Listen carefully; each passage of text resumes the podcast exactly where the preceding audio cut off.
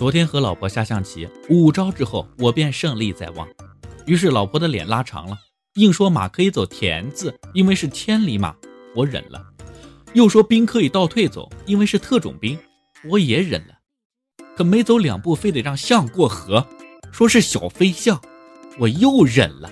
最过分的是，他的炮可以不用隔棋，甚至隔着两个以上都可以打，因为是高射炮，我还是忍了。